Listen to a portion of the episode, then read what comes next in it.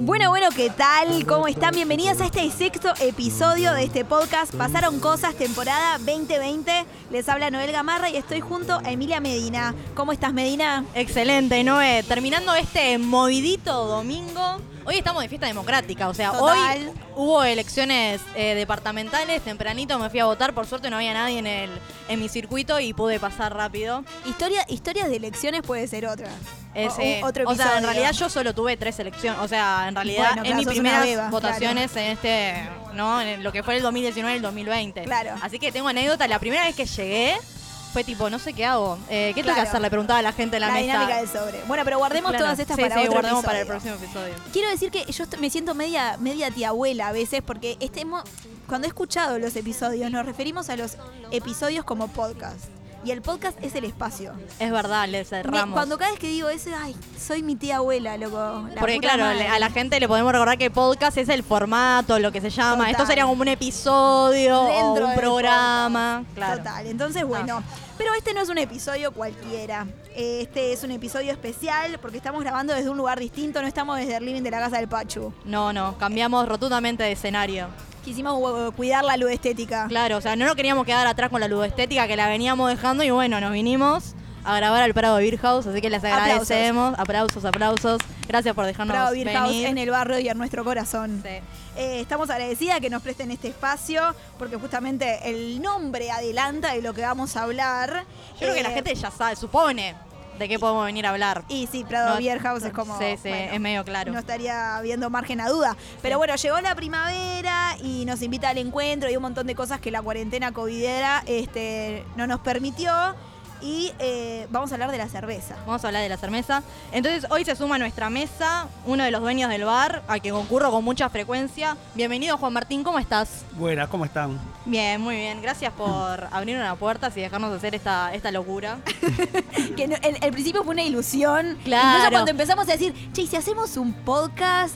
¿Y si grabamos uno en el Prado Vir? O sea, surgió todo más o menos en, en- Sí. en la misma ilusión. Además, capaz que no, no nos dan corte, ¿no? Esta boluda no la conoce Claro, nadie. Sí, bueno, ¿no? estamos hablando, tipo. Sí, sí, y no, nos dejaron, nos dejaron venir. Y bueno, sin nada más que agregar, este, damos comienzo a esta degustación de preguntas que van a empezar a fermentar en el episodio que se llama Con o sin espuma.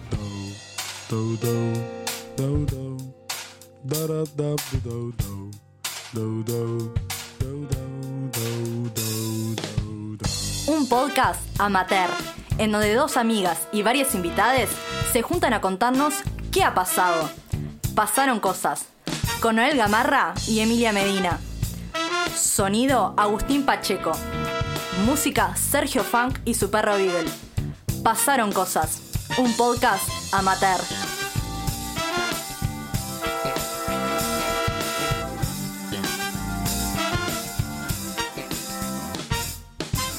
Bueno, Juan Martín, contanos, para empezar, ¿con o sin espuma? Eh, con un poco de. dos dedos de espuma. Dos me de parece- Dicen, dicen que es lo correcto. Es lo no sé, correcto, Dicen que es lo es lo correcto. correcto. Después Sí, ahí sí. va sobre gustos, pero. Claro. Eh, yo soy igual, ¿eh? Voy, voy con ese Sí, a dos mí- dedos de a mí- espuma, sin fundamento, o sea, Sí, a mí solamente- porque servíla como venga, Sí. yo la tomo igual, o sea, Mientras que sea cerveza. eh, Sí, Dame sí. chila. Eh, y bueno, llegó el momento de presentarnos, a un modo particular de presentarnos, como hacemos en el podcast, ahora sí puedo decir podcast, Sí. que es jugando. Opa. Chan, qué raro. Juan Martín sí. se está enterando que va a jugar. Además, yo le dije que lo íbamos a cuidar y que le iba a pasar todo antes es un y no, seguro, hay- no hay, hay- por qué preocuparse. pero hay una No. sorpresa. Vamos a jugar. Vamos a jugar, Te bien. vamos a proponer hacer un test de Rorschach.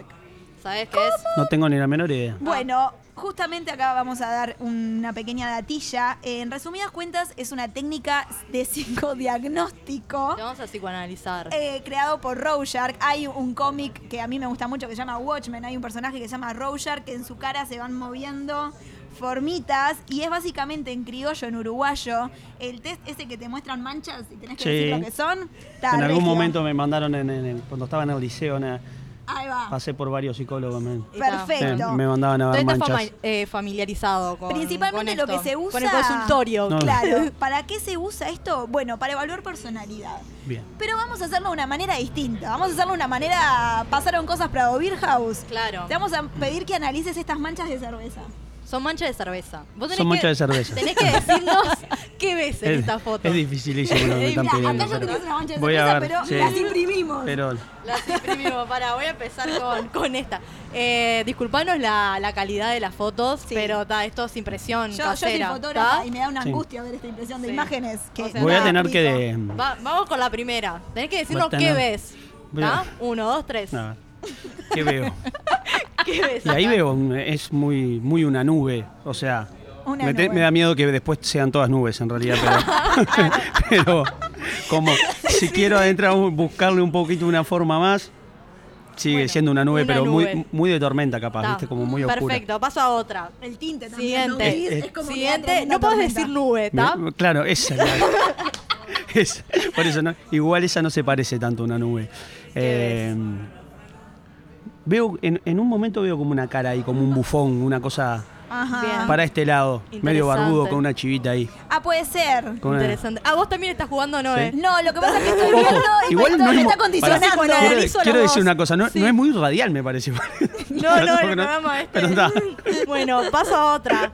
No puede decir. Puedo decir cualquier cosa. Había una casa ahí que nadie Claro. lo va a- Vos, Sentite libre de decir Ah, lo ese que se quieras. fue, ese es un murciélago, seguro. murciélago, el que olvidate. nos trajo el Con- COVID, Con, este- las, al- con las alas para abajo, porque Con las- como está que como tiene las alas triste. para arriba, Ese es de la sí. sopa de Wuhan. Bueno, voy con otra. Con las alas mojadas. está. Esta. Va al revés. Y ahí Ah, va al revés. Ahí, ahí. Ahí veo dos personas eh, como por darse un beso. Ah, pero, qué romántico. Qué lindo. Vamos, vamos por otra. A ver. Falta- faltan dos más, ¿eh? Faltan dos más. Y se termina. Ah, ahí me mataste. Mirá que le estoy poniendo tremenda onda. Un para, florero con una rosa al final. ah, mira, para mí así puede dar a Dementor. La de mentor. Ah, los de lo que. Bueno, de un Harry efecto Potter. patrón. Para mí tenía uno. Claro. Bien, voy a otra. Yo la estoy viendo como a contraluz. A contraluz. Y, me, y me está Se costando. Ah, y ahí- no me- Está complicado. Está complicado. Está complicado. Sigo viendo una persona también, pero co- como que se está mirando al espejo. Ah, me Ah. pasa lo mismo que acá Ahí. como la nariz. Sí, puede eh, ser. eh, como Acá. que se está mirando ahí. Una mujer con un moño, una cara perla. Sí. Vamos. Ah, un montón de detalles. Vamos con ¿no? la última. Y la última. Ahí veo, a- hay un personaje, no lo miro tanto, pero eh, se parece a la cara de un personaje, creo que es de Bob Esponja o algo así. Esponja. La gente que está por ahí, ¿qué y uno- ven? y unos bigotes. ¿No? ¿Qué- Medio, medio? Dalí. Sí. ¿entendés? La gente. Porque tenemos gente en público que está Claro, escuchando. claro. Es un viaje. Está dice. medio viaje. Está medio viaje. Está. Bueno, está muy bien. Bueno, Juan Perfecto. Martín, ya quedaste presentado con esta presentación no, lúdica, lo te psicoanalizamos, Claro. ves nubes. Después lo adjuntamos y se lo mandamos nada. a un Claro, psicólogo este amigo. un archivo con las imágenes. Pero no, igualmente que presentate como vos quieras, eh, como te sientas cómodo o incómodo para conocerte, porque no te conocemos. Y en realidad no soy eh, ah, el dueño de Prado Beer House. Bienvenidas acá a hacer el programa este, que a mí me encanta que elijan el lugar para, para este tipo de cosas, porque eh, para mí el lugar es, es como mucho más que un lugar que vende cerveza, sino que es algo social, cultural, hay un montón de cosas que, que me gusta que pasen. Y nada, soy como una persona normal con dos bares, que me gusta mucho la cerveza, que, que- Es verdad, porque tenés otro bar en donde. eh, otro bar en Posito, que ¿Cómo se la- llama? La, Giraldita. Ahí va, Este, pueden ir. Decí la- la- las calles, así la gente es sabe. eh, José Benito Lamas, 2745, si no me olvido, esquina Muñoz. Perfecto, ahí la gente está invitada también a ir por, por esos pagos que digamos. Eh, ¿Algo más que quieras agregar? Nada, espe- espero las preguntas y respondo Ah, todo lo que me diga. bueno, no, empezá vos preguntando. Empezamos porque, bueno, buceando por las calles de Instagram, donde so- solemos pasear habitualmente, em, encontramos la publicidad y la publicación de- del Prado Beer House, que antes los galleguitos, ahora Prado Beer House, cambió el nombre pero no la esencia. Mm. ¿Cómo es esa historia? Y ahí es un poco a referir, o sea, eh, si bien como somos del barrio, o sea, a, ver, a mí me encantan lo- lo- los bares, ya en sí tuve algunos otros emprendimientos, nunca uno que haya ido tan bien como este. este y no cambió la esencia porque la esencia del bar fue siempre la misma para mí desde el principio de los bares, cuando vinieron los gallegos y empezaron a poner bares, que había cuatro por cada esquina de Montevideo, Total, estaba lleno claro. de bares. Este, y mucho de lo, lo- todo lo que la historia de Uruguay, la política, la cultura, todo se dio adentro de los bares, que es algo que este, ha ido mutando un poco, no es tanto como antes, pero en realidad la esencia es la misma, lograr eh, generar un lugar de encuentro donde todo el mundo es igual, eh, lo que te digo, un músico, el que llega de trabajar, el que todos con sus problemas se juntan en, en- en un mismo lugar. Bueno, eh, vimos una, mm, una noticia que les hacían acá, tengo la fecha, jueves 21 de marzo del 2019, o sea, hace un año, creo que recién estaban abriendo Sí. porque tiene un año. y 14 de marzo habíamos abierto. Perfecto. Nada, que decían esto de que querían como generar esta cultura del after office, ¿no? ¿Se logró eso de que la gente, no sé, a las 18 horas venga y se tome una, una Y chelita? por suerte está pasando que en realidad eh, tipo, la gente más joven está empezando a acostumbrarse a salir más temprano, que eso es la- lo que pasó también siempre acá es un tema cultural, como que vos, la salida recién a las 11 de la noche, 12 de la Salado. noche, después de un asado, recién salen a la casa. Entonces nosotros tratamos de correr eso, que además es bueno, yo creo que es algo que es bueno para todo el mundo, para el dueño del boliche, para los que van al boliche, que si vos al otro día de mañana trabajás, vos tenés que trabajar a las 7 de la sí. mañana, saliste, te tomaste una cerveza, pasaste un rato con tus amigos y, te- y a las de 12 risa estás en tu ya casa. es que me pasó viajando, eh, se sale temprano y vos sale- y te da, o sea, para salir, eh, mamarte, gozarte, dormir ocho La horas y Emi ir a ya se laburar. Tal quiere cual. mamar en Sí, cualquier tal cual. momento. En cualquier Vos perdonás, momento. Juan Martín, Yo ya estar no, acostumbrado. no, igual Pero voy- es tal voy cual como dice ella, o sea, es, es algo que es ganar para todo el mundo. Lo que pasa que Claro. lo tenemos tan metido culturalmente que es, eh, Total. son cosas que son difíciles de cambiar. Bien. Total. Y entonces, ¿por qué una cervecería se les ocurrió abrir? Porque una cervecería y, y porque las cervecerías hoy son lo que son lo que eran los bares de gallego antes, o sea, cambió capaz que un poco el formato, ahora está de moda tomar cerveza artesanal, antes capaz que se tomaba medio y medio, o se tomaba whisky o tomaban Claro. otra cosa, van van cambiando las modas, o ahora tenemos tarjeta de débito, antes no, yo qué sé. Es, pero, y ahí va un poco lo de la esencia. Sigue siendo lo mismo, la cervecería, lo que está de moda que sea una cervecería, es lo que le gusta a la gente. Claro. Eh, uno de los socios es tu hermano. Sí. Y pensando en esto que decías vos como de, de comunidad, por así si se quiere, ¿cómo, ¿cómo se conforma la familia Prado Beer House? Y nosotros somos tres socios. Este, mi hermano y Juan Pablo, que es el tercer socio. Mi hermano y yo somos lo que más estamos acá y con lo que llevamos adelante y lo que, lo que tenemos más experiencia también en el rubro. Hemos, este, eh, siempre laburamos en la noche y dimos un montón de pasos que creo que fue a que terminó en esto. Y a su vez, como tenemos un equilibrio ahí de hermanos, viste, la que te peleás, pero que también Claro. eh, Claro, que puede generamos tipo, lo que no hace uno, ¿no? que, Claro. que- que nos peleamos a morir, pero que también es lo que sabemos que tipo uno con el otro es lo que termina de generar esto. Y en, y en el caso de ustedes funciona. En el caso de nosotros funciona. Claro, Porque hay no hermanos que se pelean. No, no. O sea, no pueden tener Bueno, emprendimiento por juntos. ahora viene funcionando, nunca se sabe. o Sí, sea, obviamente. por ahora funcionamos así. Y- Este, y, del claro. otro bar también sos socio con tu hermano. Sí, también soy socio Ajá. con mi hermano. Son igual son estilos distintos, ¿no? O sea, el otro es como más de para ir a cenar, capaz, o... Sí, el otro es, ahí va, el otro en realidad lo que pasó al principio acá había como una idea que yo tenía de hacer más bar de tapas, tipo español, Ahí va. una idea así. Acá Y en cua- este. eh, acá en Prado Beer House. Y, este, y lo que pasó es que se llenó tanto de gente, fue tanto de éxito que todas esas ideas las tuvimos que sacar y hacer algo más simple como lo de hamburguesas, pizza y lo que Claro. quiere la gente. Sí, sí. Y esas ideas que quedaron colgadas van un poco más para el otro bar que hay una oferta gastronómica un poco mejor, este, eh, Más va, va más por ese lado. Y para el proyecto este de Prado House, ¿tienen algo, algún proyecto en futuro? ¿Tienen algo proyectado? No, a futuro no, va a haber cosas que, que se van modificando, supongo, con el, con el correr del tiempo y alguna fiesta o alguna, pero no nada proyectado como decir, ah, tenemos un bar, sabemos que queremos que ese es un bar que dure en el tiempo, que no pensamos muy a largo plazo también, decimos sabemos que queremos durar 20, 30 años, Claro. este, no, no que es algo puntual, nunca Sí, sí. sabes, porque Claro. después Sí. eh, el rubro lo va tomando Y, solo. no- y la- sabiendo la, la- la duración que tienen algunos bares. O sea, me pasa que mi familia eh, tengo tíos que tienen emprendimientos y muchas veces duran cinco años, tienen que cerrar. Es como a veces en, en, eh, emprender en, en- no en, en los bares. Es, está bueno pensar a largo plazo, pero hay veces que nada. Es muy difícil es muy pasar en los bares. eh, una de las primeras cosas que le pasa a los bares es pa- pasar la barrera esa de los dos años. Claro. La mayoría de los bares, o sea, cierran a, a los dos años. Ahora un bar nuevo Sí. eh, es un porcentaje muy chico el que sigue, que pasa esa barrera de los dos años. Claro, total. Y, y en esto, qué difícil proyectarse saliendo de la cuarentena, ¿no? Sí. Digo, Salado. Sí, qué sí, fue un difícil golpe tipo duro. tener eh, un negocio así, ¿no? Tan de, de tanta escala dentro del Prado, por lo menos, este y que te agarre la cuarentena. Bueno. ¿Cómo fue en su caso? recordar que ellos iban a festejar, yo estaba de viaje, estaba en Brasil y creo que llegaba para el cumpleaños Y le, claro, festejar el año del bar y que cayera esta Bueno, pandemia. un día Lo antes pasó festejaron así. No, fue, fue, fue- mirá, fue, fueron dos meses pero haciendo un montón de cosas para poder, este, para poder hacer esa fiesta, que lleva un montón de habilitaciones, escenario, artistas, este, cierre de calle. Fueron dos meses de laburo. El, me acuerdo clarito además, el, el viernes, ese mismo viernes, la fiesta era el sábado, lo íbamos a hacer todo el día.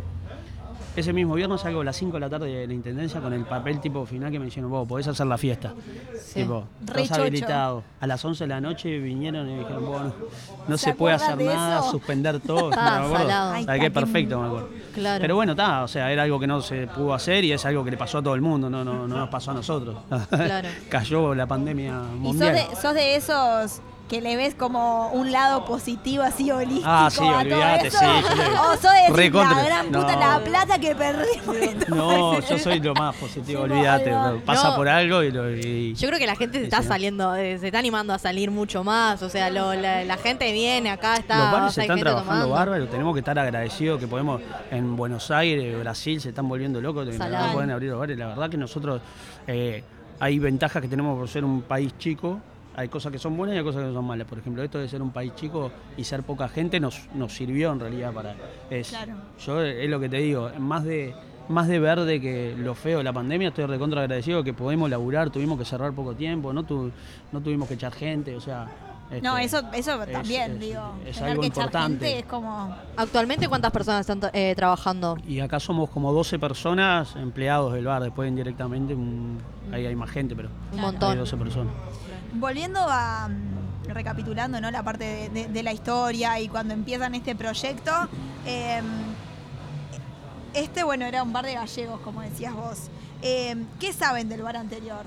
¿Ustedes lo no- conocían directamente? ¿Venían acá Sí, cuando eran te- chicos? eh, yo, a ver, pasé algunas veces cuando era chico a comprar algún whisky tipo a los 15 años, ¿verdad? que salía antes de un cumpleaños de 15. claro. ¿sabes? Y después los últimos dos años yo tuve una relación con, con Pepe, que era el dueño de acá, este, que yo antes de tener el bar, wow, vine mil veces y me sentaba a hablar con él y, te- y- y generamos hasta como una relación con él que, Claro, quería comprar el bar y no, y, y Pepe yo ya sabía que se iba a morir acá adentro, o sea, claro. era como eh, él Como no el de iba a la sacar banda del nadie, Titanic, sí, era como Sí, sí, sí. una negociación que, ni- que, que- que yo ya sabía, tipo, viste, cuando estaba, era un loco que estaba muy apegado a, a su bar. Incluso para mí es un viaje que yo me terminé quedando con el bar y este pude comprarlo, terminé negociando con una hermana que tenía en Brasil y, y sin embargo él no sabe, después de mi charla, tipo, él se murió, todo yo lo fui a ver al hospital cuando tuvo, tuvo un accidente el, el dueño anterior. Y él no sabe que yo tengo su bar, es que y- Claro. y me pasaron como muchas cosas que viste como, como cuando un lugar es para vos, porque yo estuve muchas veces por no abrirlo, después que y venía y el bar volvía y el bar volvía, bueno, hasta que ¿Y ahora es esto. ¿Y qué se mantiene en las paredes? ¿Hay algo que conservan que haya querido? Y, no, y las, o sea, muchas de las cosas que están acá adentro son cosas que eran del bar, o sea, toda, bueno, ahora no ve la gente, pero todo aquel rincón está como era el bar, este, la barra, ese apunta a la barra, era aparte, hay una parte toda estética que la quisimos conservar, que es el piso, que vos lo ves y ves la mancha del piso y era la gente que estuvo parada ahí durante 40 años pidiendo Claro, cerveza. qué viaje. Este, se mantiene, un- tuvimos que hacer reformas obviamente, sí, sí, pero, pero la, la gran parte del bar así está, está como era, digamos. Y no, y cómo cambió, ¿no? Uno piensa en los viejos parroquianos que no venían a capaz que a jugar el truco, a tomarse un whisky. Y ahora que son distintas las movidas que, que- que hay acá, ¿no? O sea, son otras actividades, son gente más joven. Porque dice que, bueno, un poco de esto de los bares eh, de cerveza artesanal son para millennials. Yo no sé si eso, vos estás muy de acuerdo o hay algún veterano que viene cada tanto No, acá. hay algún veterano que viene ta- cada tanto, lo que pasa que hay como que ponerlo en el, en el espacio del tiempo que, que es, es como, es lo que yo digo, para mí la, ese- la esencia del bar es la misma, lo que pasa que oh, la- la- los veteranos ahora son veteranos, pero cuando acá, cuando el gallego lo tendría hace 40 años, vendría gente joven Claro. a tomar whisky. Claro. Sí, o sea, sí. eh, ese, yo ahí no siento diferencia en lo que hago, o sea, eh, vendo cerveza en vez de whisky o vendo, tengo tarjeta de débito, pero en realidad la- los bares es, es- es lo mismo, digamos, es un bar de barrio que también genera eso. Sí, total. Eh, y en esto que decía Emi, ¿no? De, de- de- de pensar el.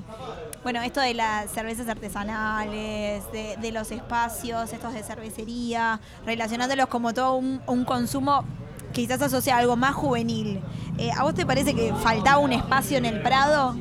Sí, sí, no. Como para- No me, no me parece, está como comprobado Claro. después del éxito de todo lo que fue, es eso. Claramente sabíamos que había necesidad de algo de eso, este, pero la verdad que nos sorprendió lo que fue de- desde el momento que abrimos. Se dieron, Total.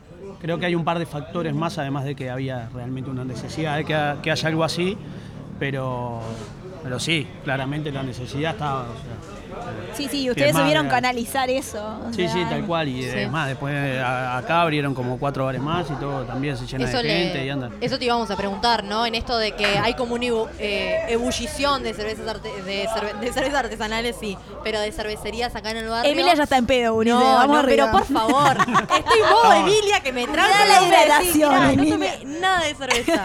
Qué acusación grave. Sí, que esto me dejas pegada al frente de, de todos nuestros oyentes.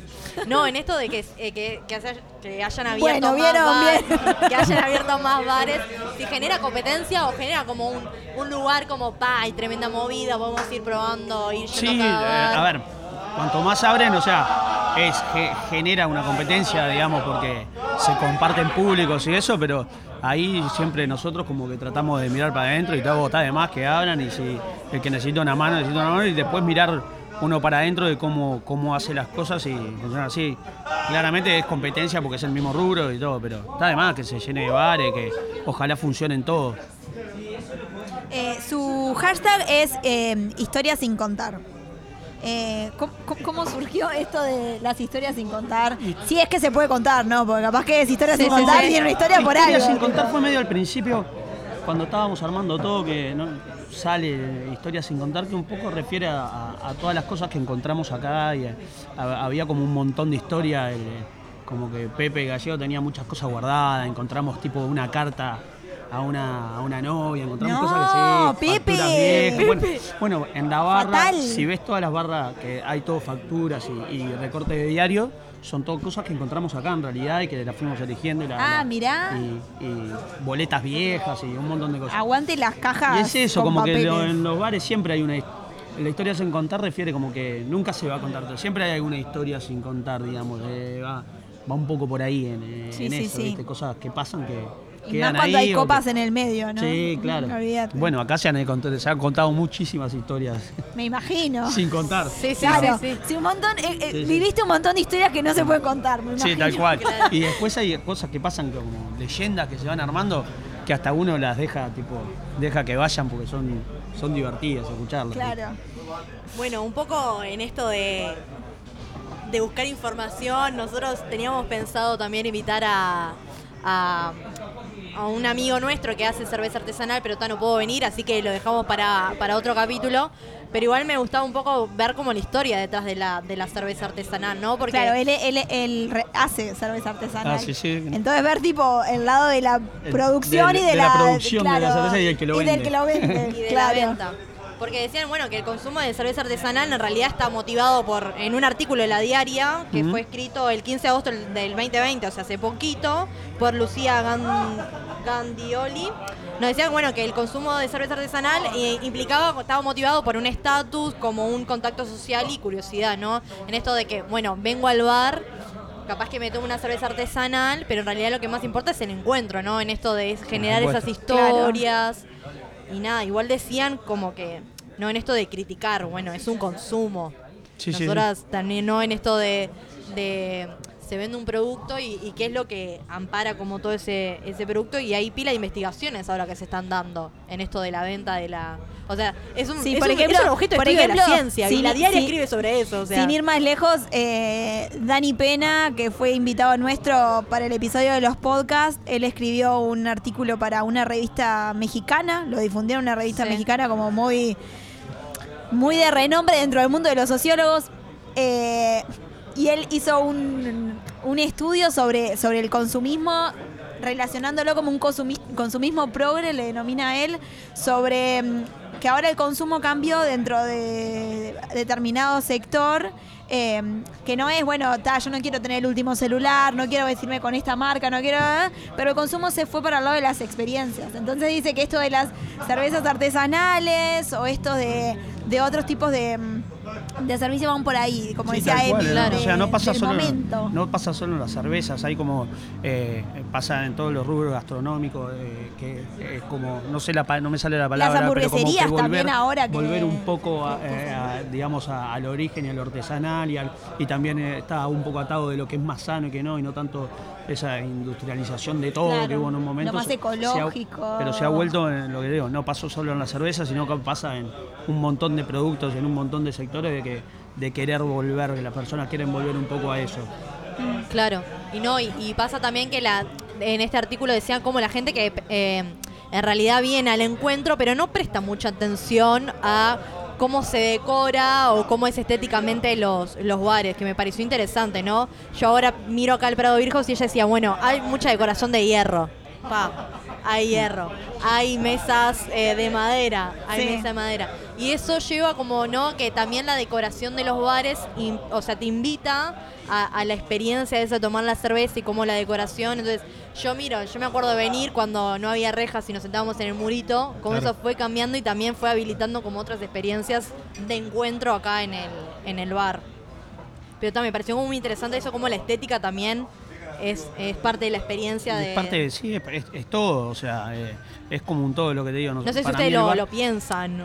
Nosotros no, no lo pensamos tanto, sino que pensamos el bar en, en general. Nos preocupamos por una estética en realidad, nos preocupamos porque haya un bar servicio, nos preocupamos por una buena comunicación en las redes, nos preocupamos porque la cocina salga bien y linda, la vida también, que sea limpio.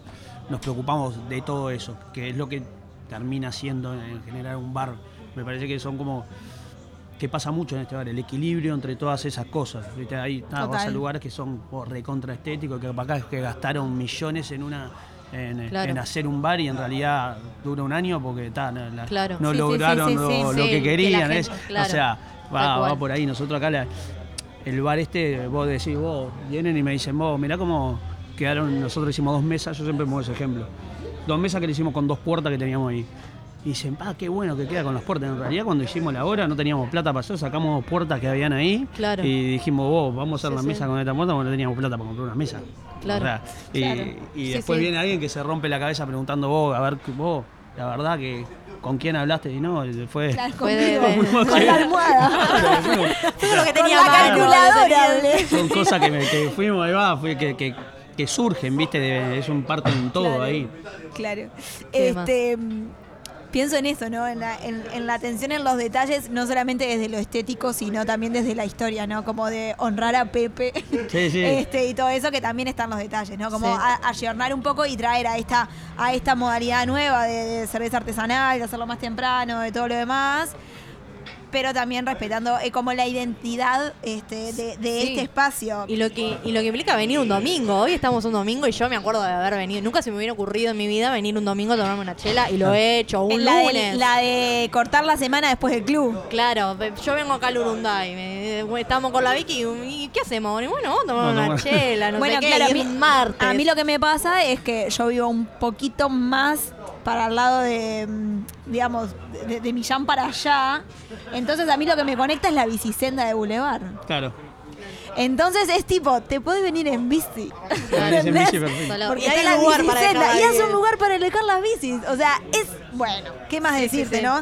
Eh, en, en este, en, en este sentido, ¿no? De decir, bueno, podés venirte eh, porque está acá nomás, tenés para dejar la bici, hay una bicisenda, es como un bar con una distinta. ¿Sentís que se resignificó la identidad del, del barrio Prado con, con este tipo de, de Creo lugar? que, creo que sí, colaboramos bastante en eso. O sea, que era un poco lo que hablábamos hace un rato, de decir que, que se generó algo que está bueno, que realmente la gente que vive en el barrio lo, pre- lo precisaba y Claro. lo necesitaba, un punto de encuentro, un punto de encontrarse con gente. Vos, lo ves acá todo el tiempo y cuando llega, ahí, vos- la gente acá, acá al bar se saluda a toda. que Claro. Es algo, no es que Tal vos cual. llegas a un bar y no sabes. acá llega la gente y se saluda a la mayoría, siempre saludas a alguien. Claro. Sí, siempre te encontrás con alguien conocido, se tal cual. Se genera un espacio que, que es eso, que nosotros va, va mucho más allá de un bar, o sea, de solo vender cerveza o de. Que un, obvio que es un negocio y lo hacemos para hacer plata, pero, Obvio. pero lo pusimos algo mucho más. Claro, Sí. algo, hay primero algo que, que, Y- que es eso. ¿no? Y es su trabajo Es- también, o sea, ta, Sí, sí. sí. un- eh, es- tengo un bar y Es difícil lucro. a veces de explicar, como decir, Claro. vos, ta, en realidad hacemos, hacemos lo que nos gusta y, y generamos. Y nos va bien. Claro, y nos va bien. Y nos obvio, va bien. Y la gente sí, está ¿eh? copada y precisaba esto, ¿no? Y en este sentido hay como nuevos emprendimientos, vos decías, nuevos emprendimientos en el barrio que, que- que empezaron luego, quizás van a aparecer otros, pero estos eh, eh, ayudan a crear como un microcentro. Ya lo preguntamos esto, genera ¿no? competencia. Creo. Ya lo preguntamos, Sí. estoy Sí. tipo, ya estoy en ese sí, nivel. Sí, sí, sí, estamos en ese, estás en ese nivel Estamos de que en ya, ese- ya ya tachea la pregunta. La, esto. la acusaste, Me la acusó- acusaste la frente y vos estás repitiendo la No, a pregunta. ver, claro, ¿Para qué no. tenemos un guion y le hacemos tic Claro. a las preguntas que Es ya que no le hice tic y la, y la linkeé re bien. Igual. La linkeaste bien, pero yo ya la había hecho. O sea, Está, fallaste. perdoname, fallé, fallé ahí. No, en esto está un poco. Esto siempre uno, uno investiga y, y, lo, y vos lo dijiste, ¿no? Esto de la cerveza artesanal, como volver al origen. Y hay como toda una historia de, de la cerveza artesanal, de cómo surge. O sea, surge en el 3300 antes de Cristo. Para que no me acuerdo en Sí. qué zona de. Bueno, allá arriba hay un dibujo que habla un poco, o por lo menos de lo que sé, ese dibujo de los egipcios un poco habla de la de cómo surge la cerveza. Está de más, o sea, Claro. me re sirve y está acorde a lo que yo investigué. Como que son los primeros, los primeros indicios es ahí, eh, Sí. Egipto, de los, Sí. los fenicios, alguna cosa de En eso. realidad, o sea, surge como en, el, en los Nunca había reparado en ese detalle. sumerios. Está sumerios, mi amor. Sumerio. Sumerios. Esos mismos. Sumerio, perdón. Sumerios. Decía que no, que la cerveza era una especie de brebaje. Lo es Eh, hoy en día, un brebaje. Un brebaje todavía Este lo brebaje es, mi brebaje que se consumía con, con pajitas como largas, porque en realidad quedaban restos sólidos de la, de Claro, la Claro. pasto, todo tenía eso. Todo, tenía de todo. Y la caldo. gente que era la, la catadora oficial tenía su propia pajita para, o sea, no, no la andaba compartiendo, sino que Claro. tenía. Y- Ya se cuidaban del COVID en esa Ya se cuidaban del COVID. eran mucho eran más adelantados en varios aspectos. Y no, y después, eh, después, no sé si está ahí en la línea del tiempo dibujada en el pizarrón, pero en la Edad Media llega el lúpulo, que es el que cambia el, el estilo de la, de la fermentación. Y no, y después, bueno, sigue, la historia es mucho más Bueno, larga. también, ¿no? Eh, eh, los vikingos, ¿no? Bueno, sí, los bárbaros. eh, porque antes había cerveza para pobres y cerveza para la. Para la Bueno, hoy en día también. Bueno, Ahora, sí, bueno, no. ahora también. Vamos Ahora arriba. también. O sea, las clases No sociales se estuvieron O sea, eh, es- toda la historia. Claro. de siempre. Sí. Pero eh, nada, como que había como diferencias en las cervezas que consumían eh, los pobres en la revolución industrial, se podría decirlo, del Claro. proletariado y los burgueses. O- y pasa que muchos de los emperadores egipcios, o sea, me, me, me fui de vuelta para atrás. ¿Cuánto, ¿Cuántos aprendió sobre cervezas? Me aprendí Ahora toda una- historia. Soy una historiadora. Claro. Tengo que hacer el IPA Historia ahora, capaz, la licenciatura en Historia. Y no, lo que pasó, que es interesante, es que antes el consumo de la cerveza era en el, en el interior del hogar. Y es con la revolución industrial que es como que empieza a salir de las casas el consumo de cerveza y se, y se empiezan a en los pubs. O sea, se empieza como en la revolución industrial es cuando se... eh, em- o sea, se saca del hogar la cerveza y se empieza a vender al, al público. Que me pareció interesante, ¿no? Nunca se me hubiera ocurrido que la cerveza era de consumo en un hogar cuando. casa uno. Claro, Claro. en mi casa se contaba, se consume en, en- Pero se consume cerveza industrial adentro de mi casa. Si vas a tomar cerveza artesanal es ir a un bar, a, o sea, muy difícil Y comprar. en tu casa siempre se consumió cerveza. En mi casa no se consumía cerveza. Bueno, pero es algo que va a cambiar. Ah, Para mí son Ponele. cosas que vuelven también. Porque, por ejemplo, en, no es con la cerveza, pero al vino. Yo me acuerdo de, de ir a mi padre que compraban el vino suelto, me daba una botella tipo de, de Coca-Cola de litro y medio, iba al almacén y servía de- Claro. de, una Claro, rama sí, juana. sí, sí. Ahora, acá pasa exactamente lo mismo que pasaba cuando yo era chico, que le iba a comprar vino a mi padre. eh, que Claro. cargo, ca- venís un growler y cargas un growler y cosas. Y la gente va al asado y pasa a llenar dos growlers. Sí, tal Total. cual. Pero sí, es algo que es, es, es como actual eh, ese, ese cambio, ¿no? Y esa tendencia en realidad de capaz que volver al origen. O sea, volver a las, a las antiguas prácticas de... Es que todo como circular, siempre todo se Sí, vuelve. sí, yo, yo sí. qué sé, a veces veo películas, ve los ray que usaba Robert De Niro hace 20 años y se Claro. hace dos años se pusieron de moda de vuelta. Son cosas que como que todo es cíclico. A Y no, veces y- vuelve de manera diferente, pero Y también que la cerveza ahora, o sea, muchos dicen que la cerveza arte- artesanal se debería llamar en realidad como cerveza gourmet, porque no solo es ay, ir a tomar, sino también, o sea, parece como que ahora la cerveza en realidad acompaña un plato y ese plato no se puede tomar sin esa cerveza artesanal. ¿Cómo, o sea, cómo es que se llama? Mer- ¿Meridaje? ¿Se llama eso? maridaje, ahí va, sí, Maridaje, el, ahí va. el combinar una comida con. Con el, Bueno, con el alcohol. ponele, yo soy de incorporar eh, en mis comidas, en mis comidas, chef Noel. Eh, pero tipo vino, cerveza, pero tampoco soy de incorporar mucha cerveza. Me siento como un poco ignorante en ese aspecto. Sin embargo, siempre que voy a, a tomar cerveza, siempre pido la misma, que es una cerveza negra, que es mi favorita. Tenemos nuestras encuestas de Instagram, porque nosotros le preguntamos a la gente Opa. qué cerveza tomaba. Eh, por goleada, Por goleada. la gente prefiere cerveza artesanal y entre rubia y negra, rubia, pero A morir. por- a morir. Nosotros acá con no estamos tomando cerveza negra. O Se sea, puede decir que la como- cerveza negra, para mí, junta las tres cosas que más me gustan, que son la cerveza, el café y el chocolate, se Sí, podría decir. Es- tiene es muchas cual. notas Entonces de es eso. como, tiene como notitas, como datitos de color ahí en el medio que vienen y bueno. Igual como que la gente no la tolera mucho la cerveza negra. es que Es hay más gente pesada, más floja. para invierno. es más Sí, bueno. densa. Sí. Sería así, capaz En- que soy así, soy media densa. En invierno baja eh, el consumo de cerveza. Sí, sí, baja, Sí. sí, baja, baja bastante. de la gente. En, en invierno baja el, el consumo de las bebidas en general. Vos en invierno sí, estás- sí. hace, más frío, no tomás, claro, tomás- menos agua, o sea, eh, es, es así, baja. Se- la cerveza negra sí es una cerveza más para invierno porque es más pesada, es como más Sí, sí, sí, por decirlo de alguna más manera. Nada, la gente dice, bueno, muchos estudios ven a Uruguay como un país que consume mucha cerveza porque es, no es amarga, eh, no estamos acostumbrados a tomar mate, es como que en, en otros países de América Latina, yo no sé, discrepo un poco con este estudio, pero decían como que el Uruguay es uno de los más consumidores de cerveza porque por eso, pues ya estamos acostumbrados al paladar amargo de lo que es la las cervezas tipo IPA, negra, Sí, todo pero eso. me, me Que somos a- amargos, digamos, Sí, sí, básicamente. pasa- básicamente El El uruguayo es amargo. Pero pasa también, por ejemplo, vas al Chuy y compras una lata de cerveza, la- para mí la cerveza brasilera es reaguada. Claro. Sí, sí. Bueno, Sí, sí. pero ahí, ahí tenés a veces poner en verano, en Claro, un te viene 7 de enero, capaz. en la pedrera, con, Bueno, eh, te tomás una Pero ahí más eso suave. es la, la discusión que siempre hay con las industrias, ¿no? Se dice que en realidad acá en Uruguay hay un monopolio que lo que hizo fue estandarizar los sabores de la cerveza. O sea, está así. En Uruguay no, en el mundo. En el mundo también, ¿no? Uno va y Es real. Ah, tenés distintas etiquetas, pero la tomás y es tipo, pa, esto es lo mismo. O sea, si no, si hasta que no vayas a una cervecería y pruebes otra cerveza, el sabor es el. Y por lo general son blondas. Eh, ¿Cómo se le dice? Alguien tiene un término. Porque ahí Las pasa algo, Large. las rubias, la- lo que pasa en realidad también, mucho de lo que pasa que está de moda las cervezas artesanales, pero en, lo- el- en la mayoría de la gente, o digamos, en la masa, lo que en realidad más busca es que tenga eh, la cerveza que más se parece a una, a una industrial. Esa Claro. es la, es, Mirá. es- es- es la realidad. En, en el Qué curioso. Sí. pero la cerveza en realidad, sobre todo cuando a- a- adentras ahí en el mundo de las cervezas, hay gente que dice, bueno, ta, se pone más exquisita, pero en realidad la, la mayoría de la gente lo que busca es la cerveza más parecida a la industrial. Claro. Es, es la, re- es la realidad, van buscando Sí, ese gusto que ya conocen. Claro. Después cuando ta, aprendés y todo eso, capaz que no volvés más a una cerveza industrial. Sí, Claro, sí, sí, tal sí. cual. Total. Punto de partida y punto de quiebre, ¿no? Sí. La peripecia. No, a mí me gustaba tipo poner, decir unas cosas que tienen ellos en su en su Facebook. ¿Cómo se escriben? Facebook. En su- Una- tienen Facebook también. Tenemos Mira, Facebook, sí. Tienen Facebook y ellos, o sea, viste que hay No, una o sea, parte. la arqueología de Emilia, tipo, Es que para yo- llegar a Facebook. Hermoso. O sea, yo soy una, una buena investigadora, o Sí, sea, yo pre- preparamos los capítulos, vos verás. Sí, Sherlock- sí, sí. Sherlock es- Medina. Estudiaron. Estudiamos, mira, llegué a, a una entrevista de- del año pasado. Está, sí, lo sí. busqué bien. No que decían, por ejemplo, una cervecería del Prado, por el Prado y para el Prado.